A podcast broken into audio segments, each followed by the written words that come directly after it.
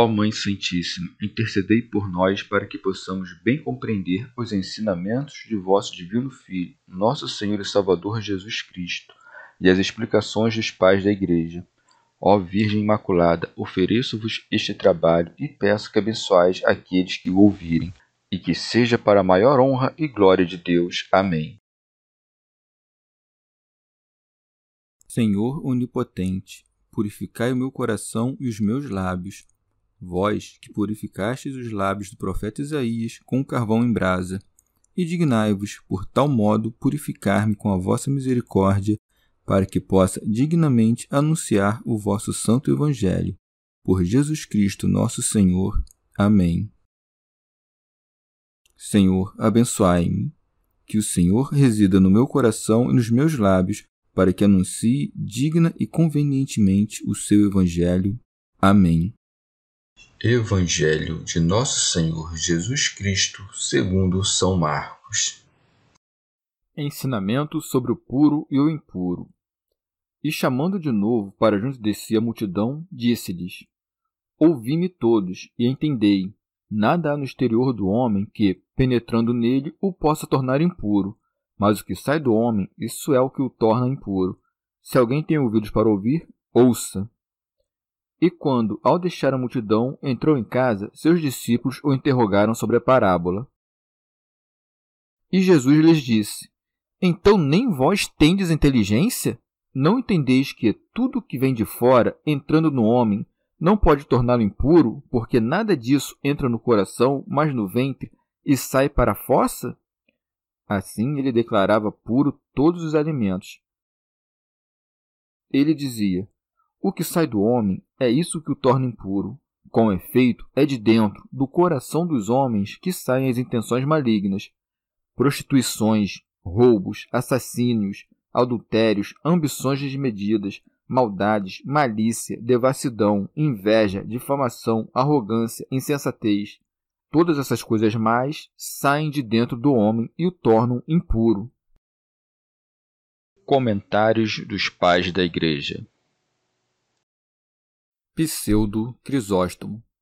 Enquanto os judeus olham com atenção para a limpeza corporal da lei e sobre ela murmuram, o Senhor quer introduzir algo contrário, por isso é dito.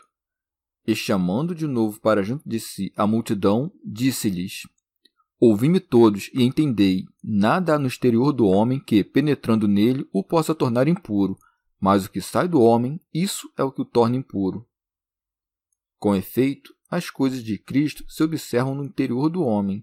Já as coisas da lei são antes vistas do lado de fora do homem. A elas, como coisas corporais, a cruz de Cristo deveria em breve dar um fim. Teofilacto Diócrida O Senhor disse isso querendo instruir os homens de que não convém compreender as observâncias relativas à comida, às quais a lei faz menção em sentido corporal, e a partir daí começou a revelar a premissa da lei. Pseudo Crisóstomo acrescentou também: se alguém tem ouvidos para ouvir, ouça. Com efeito, ainda não tinha mostrado de modo manifesto quais eram aquelas coisas que provinham do homem e que o contaminam. E por conta desta palavra, os apóstolos creram que o discurso anterior do Senhor dava a entender outra coisa profunda, por isso se segue. E quando, ao deixar a multidão, entrou em casa, seus discípulos o interrogaram sobre a parábola. Chamavam eles de parábola um discurso não manifesto. Teofilacto Diócrida O Senhor, antes de tudo, os repreende, de onde se segue, e ele disse-lhes: Então, nem vós tendes inteligência? São Beda pois é defeituoso o ouvinte que quer compreender o que é dito obscuramente de modo manifesto, ou o que é dito manifestamente de modo obscuro. Teofilacto Diócrida Em seguida, o Senhor manifesta o que estava oculto, dizendo: Não entendeis que tudo que vem de fora, entrando no homem, não pode torná-lo impuro? São Beda com efeito, os judeus, gabando-se de serem a parte de Deus, chamam de alimentos comuns aqueles de que todos fazem uso, como as ostras, os coelhos e animais deste tipo. Nem é impura a carne sacrificada aos ídolos, enquanto alimento e criatura de Deus, mas é a invocação dos demônios que a torna impura. E acrescenta o motivo, dizendo que não entra no coração. O lugar principal da alma fica, segundo Platão, no cérebro, mas, segundo Cristo, no coração. Comentário de São Tomás de Aquino em forma de glosa. É dito em seu coração, isto é, na parte racional de sua alma, que é a parte principal da alma, da qual toda a vida do homem depende, razão pela qual é de acordo com ela que necessariamente se deve julgar um homem puro ou impuro. E assim, as coisas que não chegam à parte racional da alma não podem trazer impureza ao homem. Os alimentos, pois, uma vez que não chegam à parte racional da alma, não podem, segundo sua natureza, contaminar o homem. Mas o uso desordenado dos alimentos, proveniente da desordenação da parte racional da alma, leva à impureza do homem. E que os alimentos não chegam à parte racional da alma é o que mostra pelo que acrescenta, dizendo: porque nada disso entra no coração, mas no ventre e sai para a fossa. Assim ele declarava puro todos os alimentos. Mas disse isto para que não se pense que fala daquilo que, dos alimentos, permanece no corpo. Com efeito, permanece aquilo que é necessário à nutrição e ao crescimento do corpo, e sai o que é supérfluo, como que numa limpeza da alimentação que permanece no interior. Santo Agostinho. Certas coisas, pois, acrescentam-se de modo a também mudar e serem mudadas. Assim como o próprio alimento, perdendo sua aparência, converte-se no nosso corpo, e nós, refeitos, nos tornamos fortes. Mas também um fluido sutilíssimo, quando os alimentos foram preparados e digeridos nas veias e outras artérias, esvai-se por passagens ocultas, que os gregos chamam de poros, e lança-se num lugar escuso. São Beda. Assim, pois, os alimentos não tornam os homens impuros, mas a malícia que produz as paixões procedentes do interior, razão pela qual se segue. Ele dizia: O que sai do homem é isso que o torna impuro. Comentário de São Tomás de Aquino em forma de glosa. A razão disso ele declara quando acrescenta: Com efeito, é de dentro do coração dos homens que saem as intenções malignas.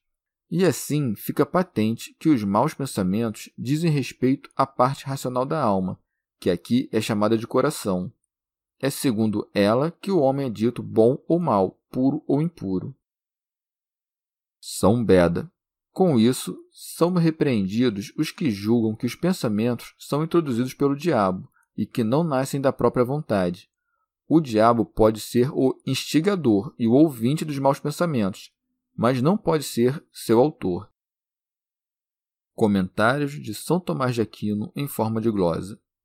Dos maus pensamentos procedem, além disso, os maus atos, sobre os quais se acrescenta os adultérios, que consistem na violação do laço conjugal alheio, as fornicações, que são uniões ilícitas entre homem e mulher não unidos pelo matrimônio, os homicídios, pelos quais se causa danos à pessoa do próximo, os furtos, pelos quais se roubam os bens, as avarezas, enquanto se retém alguma coisa injustamente, a maledicência, que consiste em caluniar o próximo, a fraude, que consiste em enganar o próximo, a libertinagem relativa a qualquer corrupção da parte racional da alma ou do corpo.